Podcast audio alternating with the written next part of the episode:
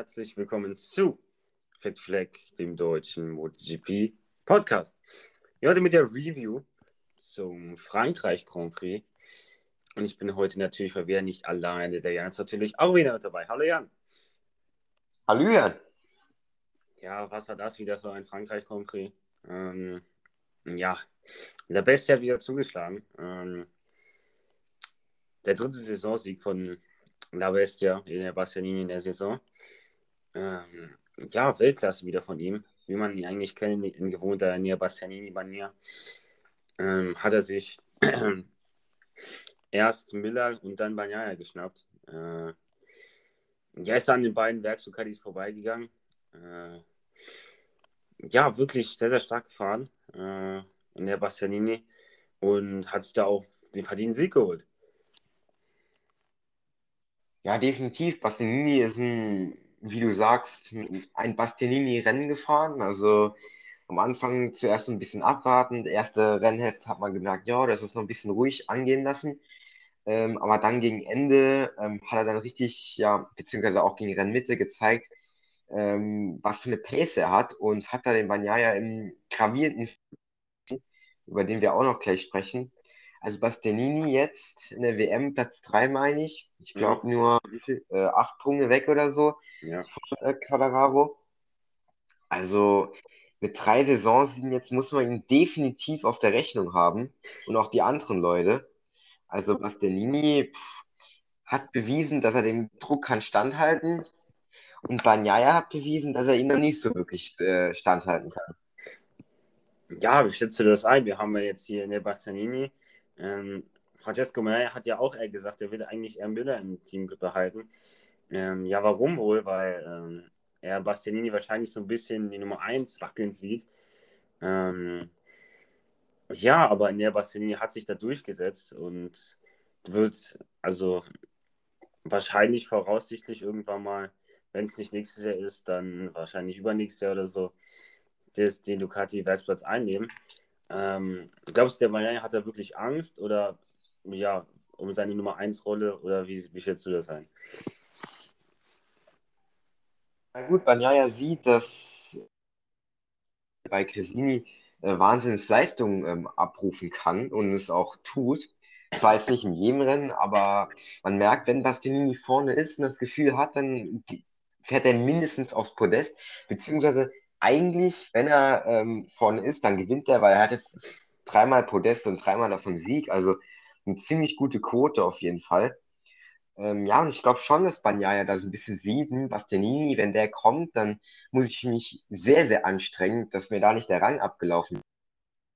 Ähm, wobei Jack Miller ist jetzt Zweiter geworden, ähm, hatte eine okaye Pace gehabt, zwar nicht auf dem Level von ähm, Bagnaia und Bastianini, aber hat auch gezeigt mit Platz 2, dass da noch so ein bisschen was geht. Und äh, Miller wäre auch viel näher dran, äh, wenn er da den Unfall in ähm, Portimao nicht ähm, produziert hätte. Hm, ich glaube, er hat jetzt irgendwas mit 62 Punkten. Das ist eigentlich schon, ich glaube, Miller ist schon ein bisschen weg von Quadraro, klar, aber schon, schon ein bisschen Abstand. Ähm, und für Banyaya ist es natürlich jetzt äh, eine komplette Katastrophe. Er hat jetzt hier sichere 20 Punkte weggeworfen. Ähm, wenn man die dazu rechnet, dann wäre er jetzt schon näher dran. Und auch so wär, ist er ähm, ja, schon, jetzt schon ziemlich weit weg. Ähm, weil Quadraro, da weiß man auch, der wird vielleicht nicht jetzt unbedingt äh, mal zweimal hintereinander stürzen. Ähm, der holt da solide seine Punkte. Also Banaya muss gucken, dass er jetzt ab äh, Mugello ähm, richtig Gas gibt. Ähm, dann wird es schwierig. So ein Quadraro holt man auch nicht so einfach ein. Ähm, ja, wir haben immer noch einen anderen Fahrer, der eigentlich auch um den Ducati-Platz kämpft.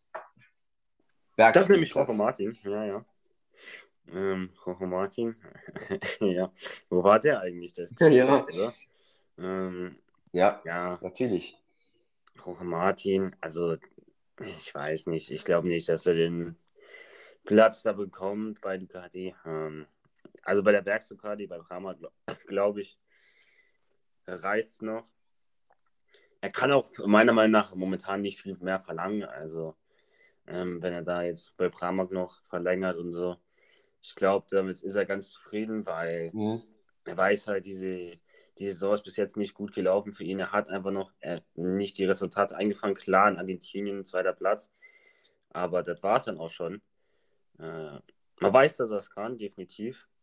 Aber in dieser Saison einfach, ja, wo wäre der jetzt in Rennen ins Ziel gekommen? Wäre der ins Ziel gekommen? Elfter, Zwölfter, vielleicht an der Grenze zu Top Ten. Ja, schwierig, schwierig. Also, Roman Martin sehe ich da eher eigentlich noch ein Jahr bei Pramac äh, Ehrenrunde drehen. So. Ja, Jorge Martin hatte eigentlich eine ganz gute Pace übers Wochenende ähm, gehabt. Musste zwar ähm, durch Q1, ist da aber souverän auf Platz 1, glaube ich, weitergekommen. Ähm, ja, dann hat er im äh, Qualifying Q2 nicht mehr viel auf die Reihe bekommen. Ähm, ist da, glaube ich, nur aus der dritten Reihe oder so gestartet. Das war nicht so das Wahre für Roche Martin.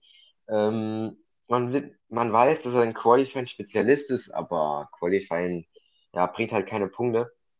Und laut ihm hat er auch irgendwie einen, Schmerz im Arm ähm, gehabt, einen stechenden Schmerz, sodass er ein bisschen Gefühl verloren hat und so ähm, ja quasi ja, in einen Fehler getrieben worden ist, sozusagen. Deswegen, ja, man kann sagen, Hoche Martin, ähm, er hat die Pace, da bin ich mir ziemlich sicher, aber er muss es so langsam mal wieder hinbekommen, weil äh, diese ganzen Ausfälle, die er jetzt hatte, die ähm, bringen nichts für ihn und auch für seine weitere Zukunft, weil er weiß, wie das weitergeht. Wenn er hat jetzt eine gute Chance auf den äh, Werksplatz, immer noch, ähm, weil wenn er jetzt ab Mugello wieder Gas gibt und regelmäßig Top 5 und Podium fährt, dann kann sich das Ganze auch ganz schön schnell ändern.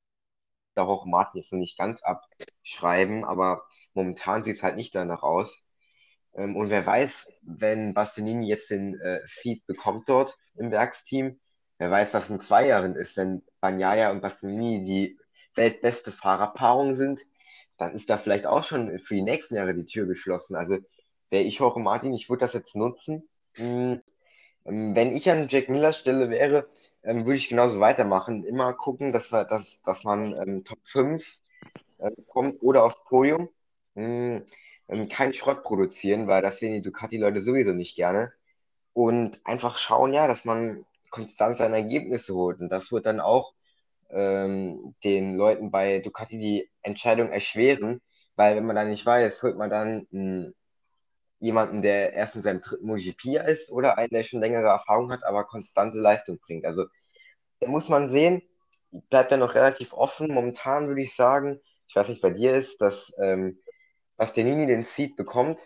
Ähm, aber, also ich würde sagen, Reihenfolge Bastianini, Miller, Martin. Also ich glaube, dass wenn Bastianini nicht bekommt, bleibt Miller noch ein Jahr und auch Martin wird wahrscheinlich noch ein Jahr bei Pramac bleiben. Das ist eigentlich ziemlich sicher. Also die Frage ist, was macht dann Jack Miller? Geht er wirklich zu LCR Honda? Äh, bei Pramac, da ist ja auch noch ein Joan Sago. Was machst du mit dem, ist die Frage. Stecken die den jetzt zu Gresini oder was? Ich meine, und sage bei Gresini, der ist ja schon bei Abincia gefahren. Ich weiß auch noch nicht, ob der das sich noch antun muss. Ich weiß ja nicht. Also, auf jeden ja. Fall schwierige Wochen dafür, Ducati. Ja, das ist, das ist ein ganz schwieriges Thema, weil egal bekommt, dann muss ein anderer dafür ähm, ja weichen. Und ähm, wenn man das Szenario jetzt mal holt, ähm, Bastianini würde den Platz für Jake Miller bekommen, ja, wie du sagst. Dann kommt, äh, wird erstens ein Platz bei Cresini frei.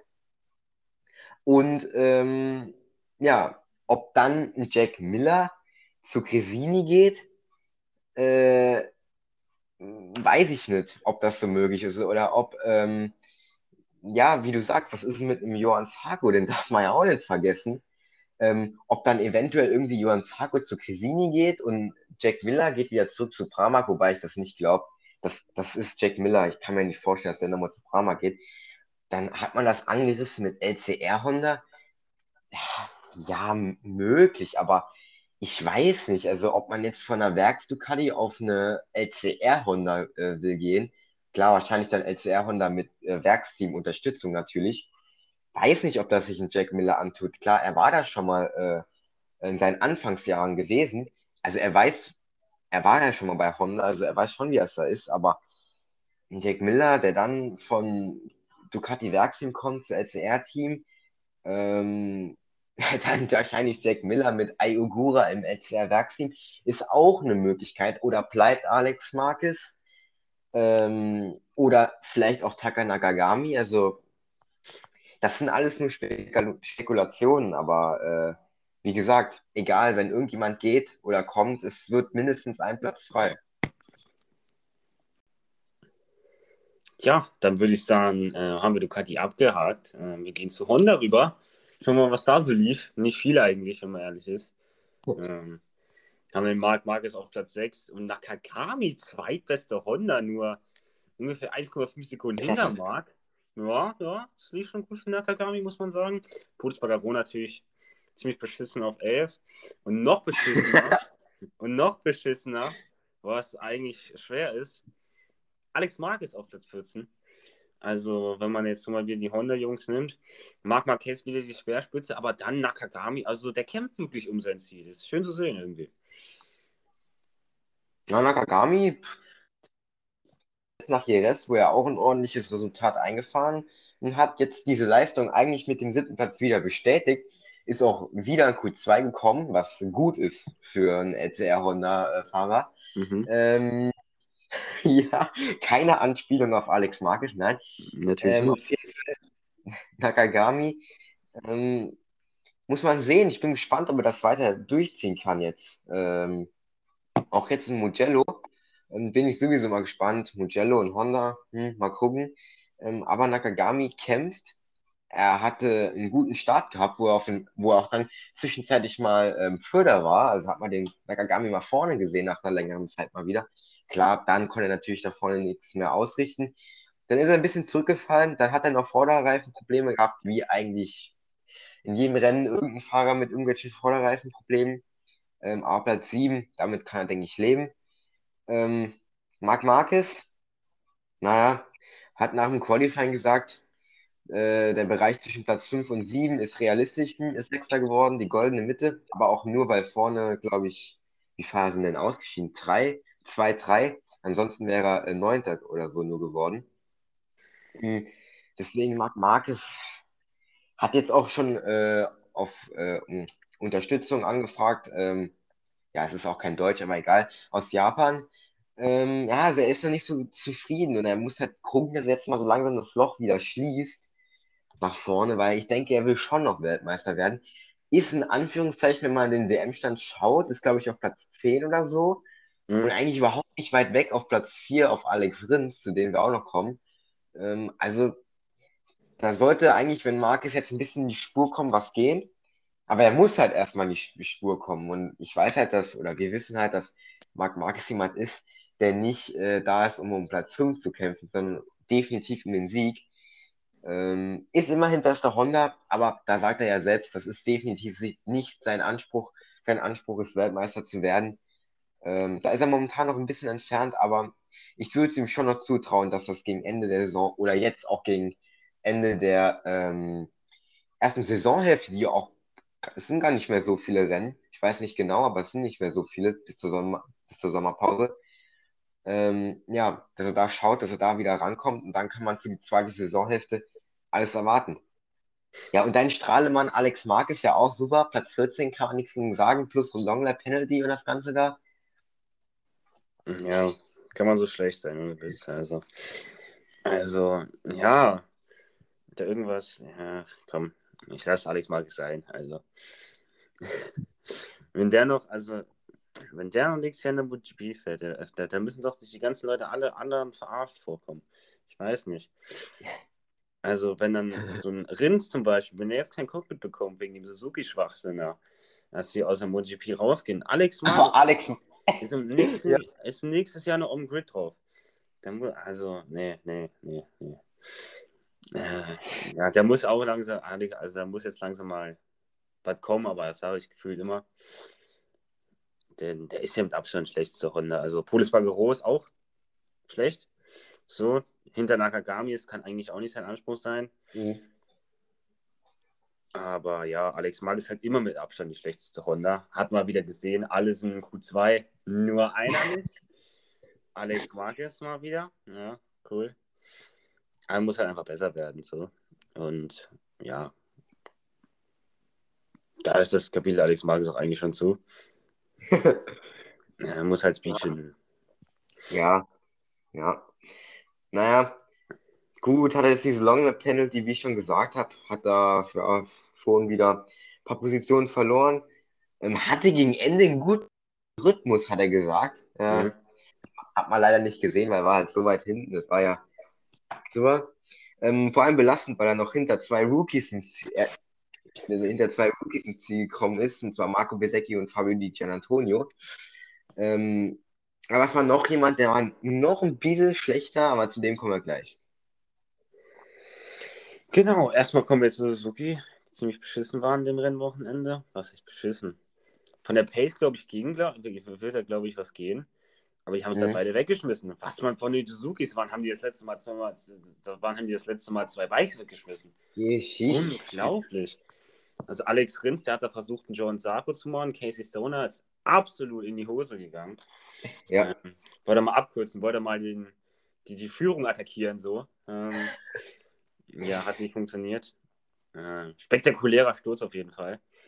Und dann John Mir, ungefähr acht Runden später, auch weggehauen. Also keine Punkte für Team Suzuki MotoGP, die am Ende der Saison die MotoGP verlassen werden. Ähm, ja, also die Fahrer bestimmt ein bisschen geknickt vom Aus gewesen. Glaubst du, das war eine Folge oder glaubst du, ja, dass das jetzt einfach so waren, die Stürze? Oder glaubst du schon, dass das Suzuki auch so ein bisschen an den nagt? So? Hm, das glaube ich nicht. Also ich glaube, also Alex Rins, der Sturz, das kann, das sind halt auch mehreren Leuten passiert. Was heißt mehreren Leuten? Eigentlich ja nur noch Johann Zarko, glaube ich, am Rennwochenende, der da mal kurz reiß raus äh, durch das Kies äh, genommen hat. Ähm, Nee, ich glaube nicht, dass es damit zu tun hat. Klar, die sind vielleicht ein bisschen frustriert, dass es Kapitel Suzuki am Ende der Saison ähm, vorbei ist, aber davon geht jetzt auch noch nicht die Welt unter. Die haben noch ein Ziel, die sind noch in, ähm, in Weltmeisterschaft, äh, ja, Contention so.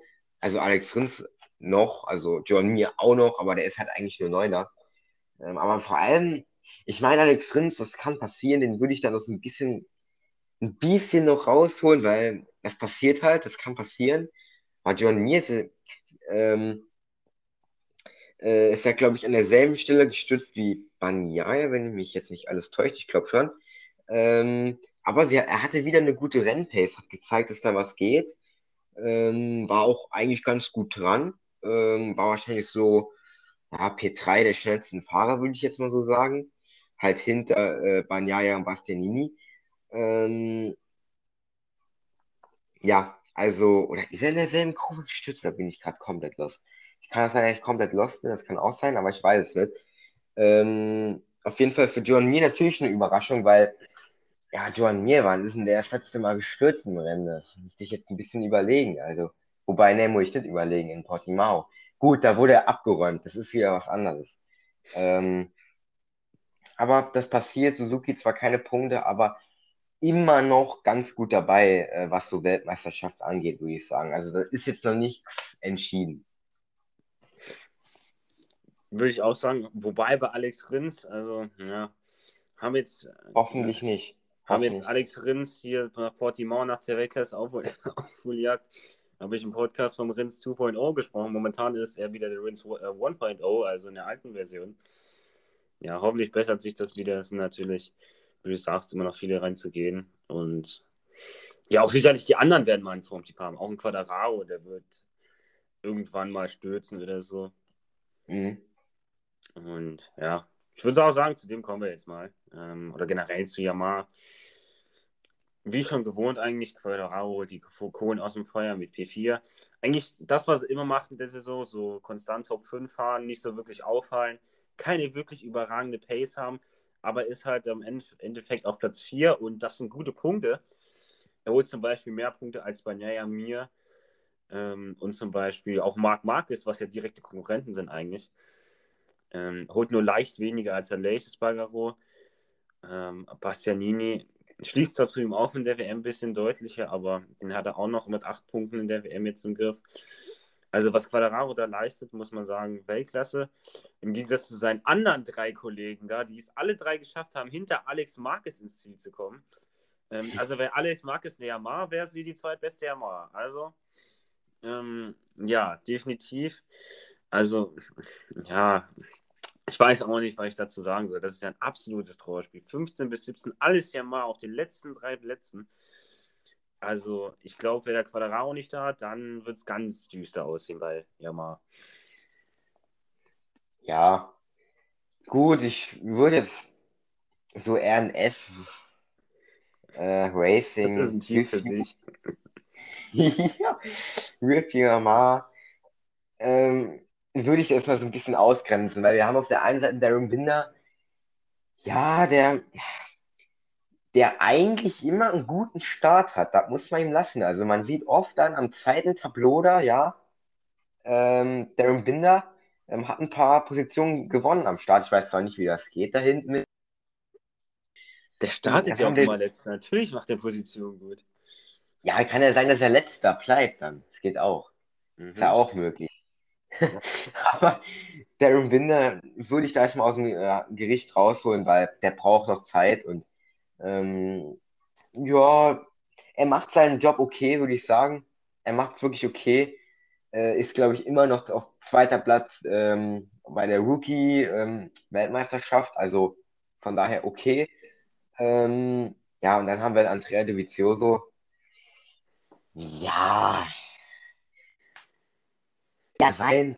Okay, böse Zungen sagen das jetzt, dass äh, nach äh, Mugello Ende ist für Andrea De Vizioso ähm, bei RNF, generell wahrscheinlich. Ähm, aber das glaube ich nicht. Also ich glaube, wenn Andrea De Vizioso äh, seine Karriere beendet, dann macht er das noch, dann macht er noch die komplette Saison voll. Also da bin ich mir ziemlich sicher. Ähm, Andrea De Vizioso fehlt halt einfach so ein bisschen, glaube ich, ja, wie soll ich sagen, so ein bisschen die Motivation vielleicht auch, weil wenn ich da jetzt fahren würde, einerseits, ich wäre froh, dass ich einen MotoGP-Platz überhaupt habe, aber es ist ein Andrea Dovizioso. Der ist schon äh, mehr, mehrfacher Vize-Weltmeister. Der ist mehrfacher Grand Prix-Sieger. Der hat, der war in den letzten Jahren der Einzige, der Marc Marquez konnte gefährlich werden, noch in Marc Marquez äh, Traumzeit. Ähm, und der fährt jetzt hinten noch Platz 16 rum, wird Vorletzter. Ähm, wird, kommt hinter Morbidelli ins Ziel, der auch eine Menge Probleme hat das kann einfach nicht Doviziosos Anspruch sein. Und da fehlt ihm wahrscheinlich auch ein bisschen die Motivation, sich jedes Rennwochenende, zu jedes Rennwochenende sich selbst zu sagen, boah, jetzt geht's mit der RNF ja mal, jetzt greife ich an, vorne, Colorado Pace. Ja. Ganz ehrlich ist, dann weiß er, dass da nicht viel geht und dass das jetzt an jedem Rennwochenende eventuell genauso laufen wird. Ich traue Andrea Dovizioso zu, dass er vielleicht mal ein gutes Rennwochenende hat, wo er mal ein bisschen raussticht, wo er vielleicht mal in die Top 10 kann fahren, aber momentan sieht es halt einfach nicht danach aus. Und er ist halt nicht der einzigste Yamaha-Fahrer, der Probleme hat. Ähm, weil im Werksteam haben wir auch noch einen gewissen Franco Morbidelli, wo ich eigentlich gehofft habe, dass er hm, Quadrao so ein bisschen Feuer äh, unter den Hintern machen kann äh, in der Saison. Davon ist er aber noch ganz schön weit entfernt. Definitiv. Ja, also, es ist generell eine schwierige Situation bei Yamaha. Ähm, kann man natürlich hoffen, dass sich das bessert, wobei Mugello. Ähm, ja, haben, glaube ich, die ganzen Yamaha-Ingenieure schon Angst vor den Topspeed, vor den Topspeed Speed-Traps da. Ja. Ähm, da werden die, glaube ich, auch ja, schwarz vor Augen werden. Roten Kopf kriegen. Ähm, genau, roter Kopf. Ähm, ja, aber sie haben ja, also sie führen ja die WM an, theoretisch. Also wenn es nur um Quadraros Welt gehen würde, sieht alles super aus, aber ja, so einfach ist es dann doch nicht. Ähm, ziemlich einfach sieht eigentlich alles bei LA eigentlich aus. So wieder im Podium eingefahren, kann man nichts gegen sagen. Auch noch in den Championship Fight drin. Mitte April ja. Ganz toll. Ähm, ja, aber viele machen sich darüber lustig, dass Alex Bagaro im WM-Fight drin ist. Der ist ja einfach von der Pace. Also kann man nichts gegen sagen. Ähm, macht da wirklich seinen Job sehr, sehr gut wieder ein Podium eingefahren. Ähm, schon wieder. Ja, schon wieder. Ähm, ganz knapp mit Quadraro am Ende noch geworden. Ähm, er holt einfach wirklich die, bei, die Kohlen von April ja aus dem Feuer. Wenn man jetzt sieht, wie der Melvin Vinales. Top Gun. der ist Top 10 gefahren, aber auch wieder 17 Sekunden dahinter. Wenn wir jetzt mal sehen, klar, ich habe zwar auf Alex Marquez viel rumgehackt, so, aber der ist halt im Vergleich dazu jetzt nur 13 Sekunden hinter der besten Honda. Also, ja, also muss man Merck Vinales eigentlich noch mehr für kritisieren, weil er noch weiter hinter Aleix Bagaro ist. Egal, ja. Aber Aleix, ähm, Ja, ja, der ist ja eher noch in den Vertragsverhandlungen drin ähm, mit Aprilia. Aber die scheint sich da noch ein bisschen Zeit zu lassen. ja, Aprilia, das mh, für meinen Geschmack ein bisschen ja, zu lange zappeln bis jetzt, weil ich glaube, ähm, Leish ist ein Fahrer, der will ganz schön schnell Klarheit haben. Und ich glaube schon, dass er jetzt vielleicht so bei Barcelona ist ja oft so ein Rennen, wo sich ein bisschen was äh, ja, entscheidet, ähm, dass er vielleicht da ähm, seine, ja, dass da die Entscheidung halt getroffen ist, weil Lech ist, glaube ich, ein hoch angesehener Fahrer im MotoGP-Paddock und ich glaube, dass die anderen Teams vielleicht auch schon ein Auge äh, auf ihn geworfen haben, weil wenn die sehen, hm, Aprilia lässt mal ein bisschen Zeit, da hau, hau mal jetzt mal ein gutes Angebot raus für ihn, da geht vielleicht was. Andererseits weiß Aprilia, ohne Elech Spargaro wird es eine Katastrophe. Ja, da bleibe ich dabei, weil ja, Elech ist halt einfach der, der, das ist so wie, das ist so wie ein Vater für diese Marke, für diesen Hersteller.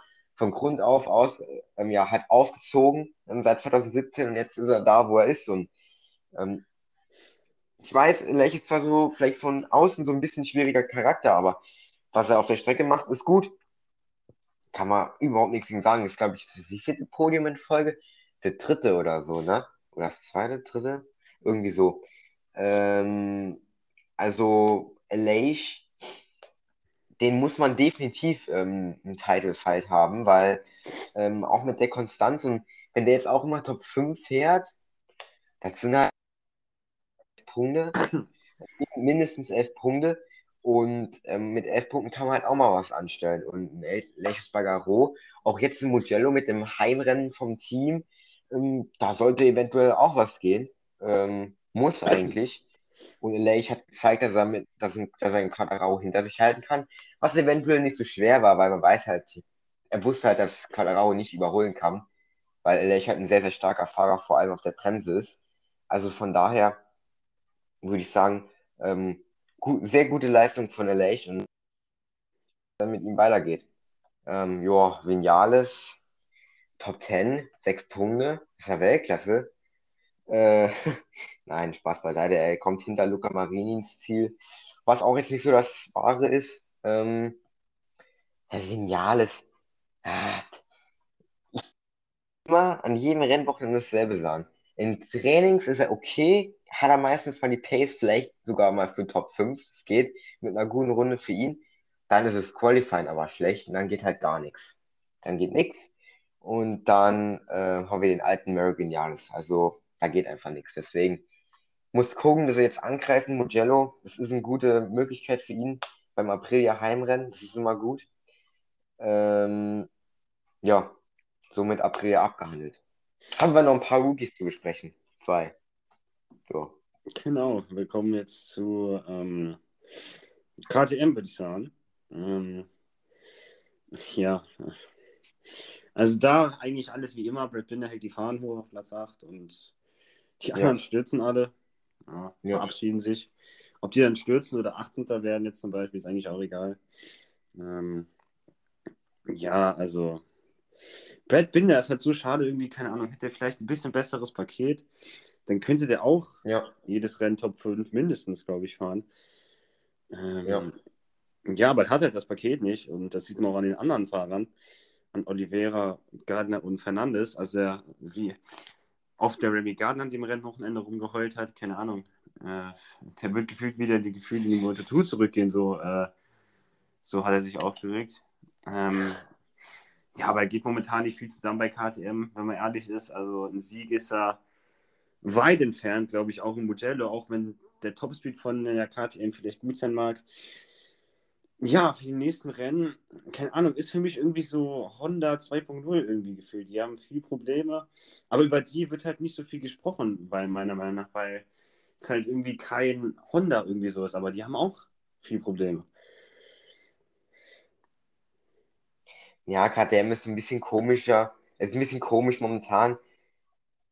Binder natürlich, der hat im Blut, alles immer rauszuholen.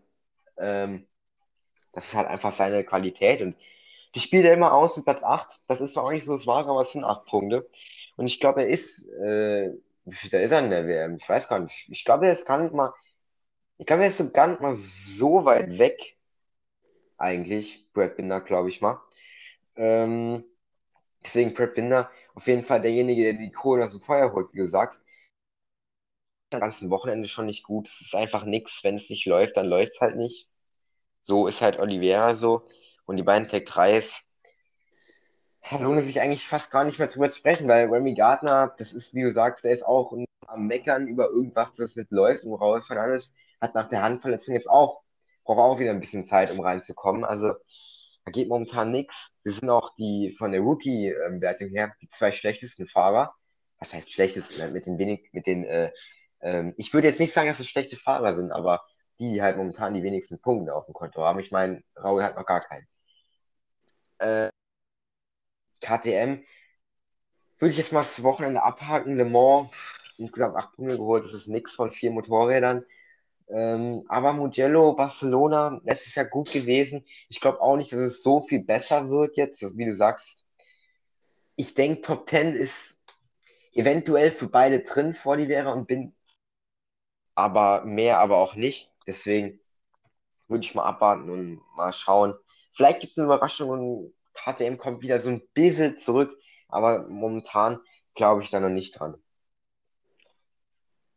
Ich auch noch nicht. Ähm, ja, muss man halt schauen im nächsten Rennen. Ähm, ja, Rookie-Wertung hast du gerade schon angesprochen. Ähm, wieder Marco Bezzecchi, Marco Bezzecchi hat sich durchgesetzt. Ähm, ist der Zwölfter geworden. Ähm, hm. Ja, wieder, also nur hm. wenige Zehntel hinter Polis Baggeron, Werks Honda-Fahrer und zur Top 10 fehlt auch nur zwei Sekunden, also kann man nichts gegen sagen. Fabio Gian Antonio. Auch gut. Ja. Ähm, ja gut, im Vergleich zu seinem Teammate, man muss das halt ja, ein bisschen ja. sehen. Ist halt... Aber im Vergleich zu Bezecki, ja. Und da haben wir noch Kann die. Ja? Ja, also, ja, also ich würde auch sagen, dass äh, Marco Bezecki vor allem mh, mm, ja, das halt auch einfach ins Ziel bringt und äh, ich glaube, er ist sogar, ist er vor Alex Marquez? Ah, nee, das frage ich jetzt, das frage ich jetzt extra. Ich weiß es nicht. Ich weiß nicht. Ich glaube, das könnte sogar ziemlich eng zwischen den beiden sein. Ähm, aber Besecki macht seinen Job gut. Auch Luca Marini auf Platz 9, Top 10 ist okay. Nicht das, was man sich von einem Luca Marini erwartet. Aber ich glaube, er ist zufrieden, jetzt mal wieder äh, Besecki geschlagen zu haben im Rennen. Ist auch wichtig für ihn ähm, weil eigentlich ist Luca Marini noch so ein bisschen der konstantere Fahrer, so, bei Besecchi wirft halt oft weg, aber ähm, hier nicht. Vier Punkte, das ist super, meiner Meinung nach. Wird der Doktor wahrscheinlich auch zufrieden sein. Und vor allem Fabio Di Gian Antonio, wie du gesagt hast, äh, weiß ich noch in der, Je in der, yes in der Jerez-Preview, dass es wieder ein bisschen besser wird laufen für ihn. Hat sich bewahrheitet, Jerez war auch schon okay, vor allem im Training. Ähm, aber auch Di Gian Antonio jetzt, äh, auch in den Trainings oft ähm, so Platz 15 gewesen, was definitiv gut ist. Ähm, kann man nichts gegen sagen. Also die beiden gefallen mir äh, momentan sehr, sehr gut. Klar, Darren Binder mit sechs Punkten zwar eigentlich noch vor Fabi Di Gianantonio, aber so von der Pace momentan, ähm, Besecchi und Di Gianantonio halten auf jeden Fall ähm, die Fahne hoch ähm, in der Rookie-Wertung momentan. Von der Pace. Dann kommen wir zu Modo 2, Modo 3. Ähm, Dort hat sich Augusta Fernandes den Sieg gesichert vor Aaron Canet und Somkat Chandra. Ähm, Somkat Chandra. Ja. Genau. Ähm, der da Dritter geworden ist. Ja, Augusto Fernandes hat sich einen Sieg geholt. Kostas gestürzt, von Pol gestartet, vielleicht auch nochmal erwähnen. Und Master Spiller ist Sechster geworden. Ähm, ja, Modo 2, ähm, was, was sagst du zum Rennen? Mm, ja, hätte vielleicht ein bisschen spannender sein können, wenn Acosta es nicht schon wieder hingeschmissen hätte, weil Acosta war, war über das ganze Wochenende gesehen eigentlich der schnellste. Er war gefühlt immer Erster in jeder Session gefühlt. Ich weiß gar nicht, ob es wirklich so ist, aber in sehr, sehr vielen auf jeden Fall. Ähm, aber dann im Rennen, wo es halt dann drauf ankommt, ähm, hat er es nicht ähm, hinbekommen. Schade für ihn. Trotzdem denke ich, kann er eventuell was Positives mitnehmen. Ähm, hat gesehen, die Pace ist da und er muss es halt jetzt nur ins Ziel bringen. Augusto Fernandes jetzt nach etwas längerer Zeit endlich mal wieder einen Sieg, ähm, wo er ja zu den Titelkandidaten eigentlich schon zählt. Ähm, definitiv sehr, sehr wichtig. Für ihn vor allem auch fürs ähm, Selbstvertrauen. Also dahingegen gut ab. Vor allem mit, wie, mit welchem Abstand er erster geworden ist. Ich glaube, es waren am Ende sechs, sieben Sekunden. Also das war wirklich gut. Marcel Schröder, mh, wieder Top 6, ist gut. Jetzt seit Amerika sowieso geht es bergauf für ihn. Also es ist wirklich okay. Ist auch jetzt, glaube ich, Top 6 der WM. Ähm, hat jetzt sogar eine Kamera, ne? Ich wusste das gar nicht, dass es das so ist, dass in der Moto 2 die Top 6 nur Onboard-Kameras haben. Ich wusste das gar nicht. Interessant auf jeden Fall. Also er gehört jetzt auch zu denen. Ähm, immerhin ein kleiner Preis. Trotzdem, für Marcel Schredder wäre es gut, ähm, mal jetzt so wieder ein Podium zu holen, damit er mal wieder ein bisschen auffällt, damit die MotoGP-Chefs auch mal sehen, aha, da haben wir den Marcel, das ist ein konstanter Fahrer. Ähm, deswegen gute Leistung von ihm. Celestino Vietti ähm, war okay, hat, ist vom P19 gestartet. Wie viel da ist am Ende geworden? Äh, Neuner oder so, irgendwie nah an den Top 10 dran, war okay.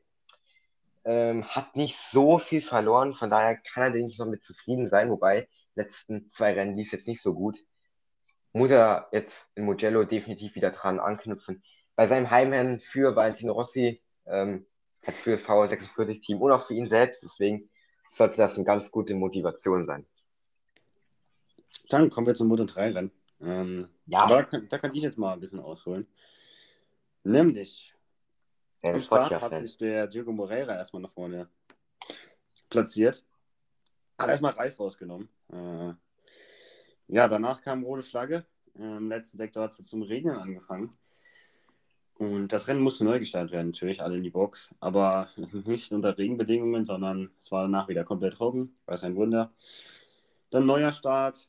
Wer hat sich da in die Spitze gesetzt? Ich glaube, Massia.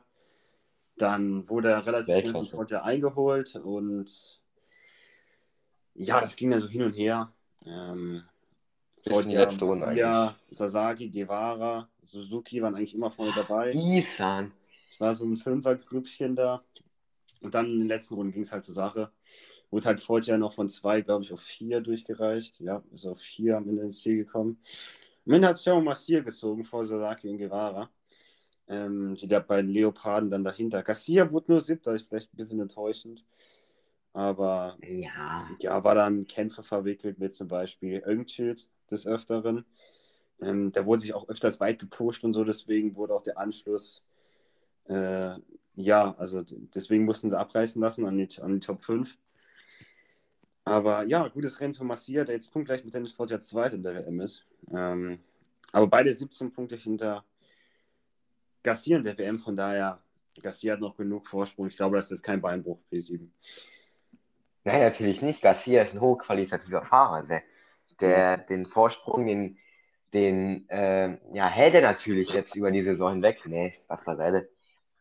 Ich finde es immer gut, also ich mag halt so Garcia, Marcia und Isan, das reibt sich so schön, das ist Weltklasse. Äh, vor allem, weil der Julian ja Dennis Fotcher-Fan ist mhm. und ich nicht. Das ist immer super. Ähm, von daher freut es mich natürlich, dass Marcia jetzt gewonnen hat. Aber mh, mm, bei Marcia ist immer so eine Sache, ob er es kann halten über die Saison gesehen. Wenn es dann im Rennwochenende läuft, ist er vorne mit dabei. Das zeigt er jetzt auch ein bisschen konstant jetzt, kann man nichts gegen sagen. Punktgleich mit Foggia ist gut, wobei Foggia eigentlich auch schon ziemlich schlechte Rennen hatte, zum, zum Beispiel in Jerez. Also ähm, da geht was. Aber ich glaube auch, Marcia wurde schon ein, zwei Mal abgeräumt, glaube ich. Also gleicht sich da wieder aus. Garcia ist konstant, zwar jetzt nur siebter, nur neun Punkte, aber damit kann er noch zufrieden sein, hat nicht so viel verloren. Hm, Sasaki auch okay so. Ich glaube, Zweiter geworden mit der Husqvarna. Ähm, könnte auch weiter vorne in der WM sein, wenn er nicht immer so weit hinten wird starten. Und dann noch der Isan Guevara, der jetzt in den letzten Rennen gut aufzeigt. Sieg in Jerez, jetzt Triller in, ähm, äh, jetzt ein Triller in Le Mans. Also von daher kann der Junge der junge Superstar, Superfahrer, ähm, damit zufrieden sein. Und natürlich das Gasgas-Team, was natürlich mein Favorit ist, äh, Weltklasse. Dann würde ich sagen, war es auch an der Stelle mit Fleck dem deutschen MotoGP Podcast. Ähm, ja, hat mir wieder sehr viel Spaß gemacht. Ähm, wieder heute ein bisschen über MotoGP zu reden. Ähm, ja, Jan, deine letzten Worte. Ja, natürlich ähm, waren drei spannende Rennen in allen Klassen. Ähm, kann man definitiv nichts gegen sagen. Haben einen dreifachen Saisonsieger mit Enea Bastianini. Ähm, hoffentlich, ähm, ja, beziehungsweise ich hoffe halt, dass er es durchziehen kann und weiterhin vorne dran bleibt, weil es würde mich definitiv freuen. Und auch jetzt, äh, ich glaube, Mugello, ich glaube, Bastianini ist dort noch nie aufs Podium gefahren, äh, glaube ich. Deswegen will er, glaube ich, sein erstes Podest sicherlich einfahren in Mugello. Ähm, Wäre auf jeden Fall ein guter Anspruch, aber da gibt es natürlich noch ja, 20 andere Leute, die das auch gerne wollen. Deswegen sind wir mal gespannt. Nächste Woche gibt es die Preview natürlich. Genau, folgt uns auf allen Kanälen, ähm, wo es möglich ist, in Instagram, lasst ein Follow auf Spotify da. Äh, auch eine 5-Sterne-Bewertung würde uns natürlich sehr freuen. Genau, dann würde ich sagen, das war Flick die deutsche MotoGP Podcast für heute. Ciao. Ciao.